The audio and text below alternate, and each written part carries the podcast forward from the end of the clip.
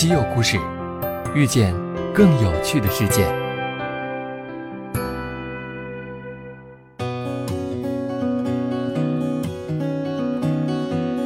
西门子调频一八四七的听众朋友们，大家好！想必您已经发现，我们的出行正在被智能交通改变着，共享单车已经随处可见，在一些城市，共享汽车也在悄然兴起。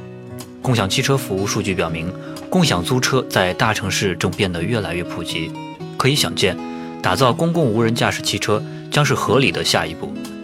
在里斯本、匹兹堡和新加坡进行的模拟显示，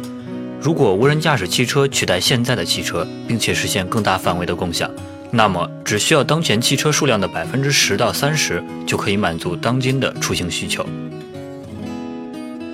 既然提到了未来出行，那我们不妨想一想未来公交系统，未来公交系统将更好地满足乘客点对点的出行需求。公交系统自动化可为此做出贡献，比如未来利用智能手机可使公共汽车和共享出租车按固定路线行驶，直接在家门口上下车。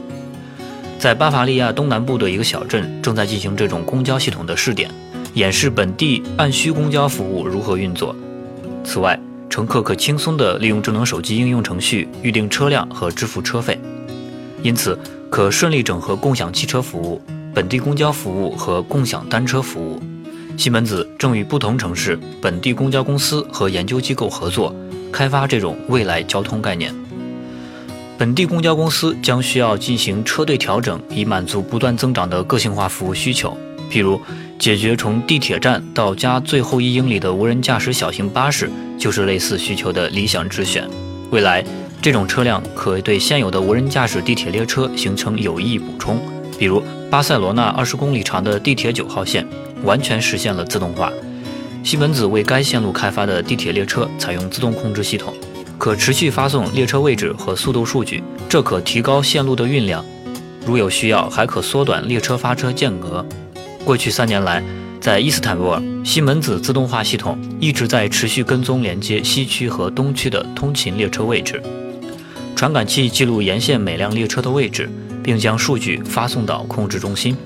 尽管列车没有实现无人驾驶，但是其先进的技术可视客流情况加速到两分钟的发车间隔运行。这样，这条穿越博斯普鲁斯海峡的线路每小时可双向运载七万五千名乘客。而无丝毫拥堵，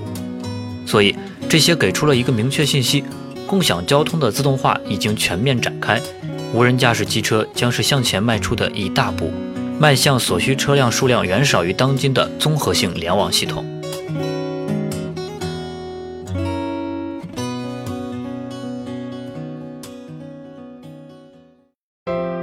订阅稀有故事，用知识唤醒你的耳朵。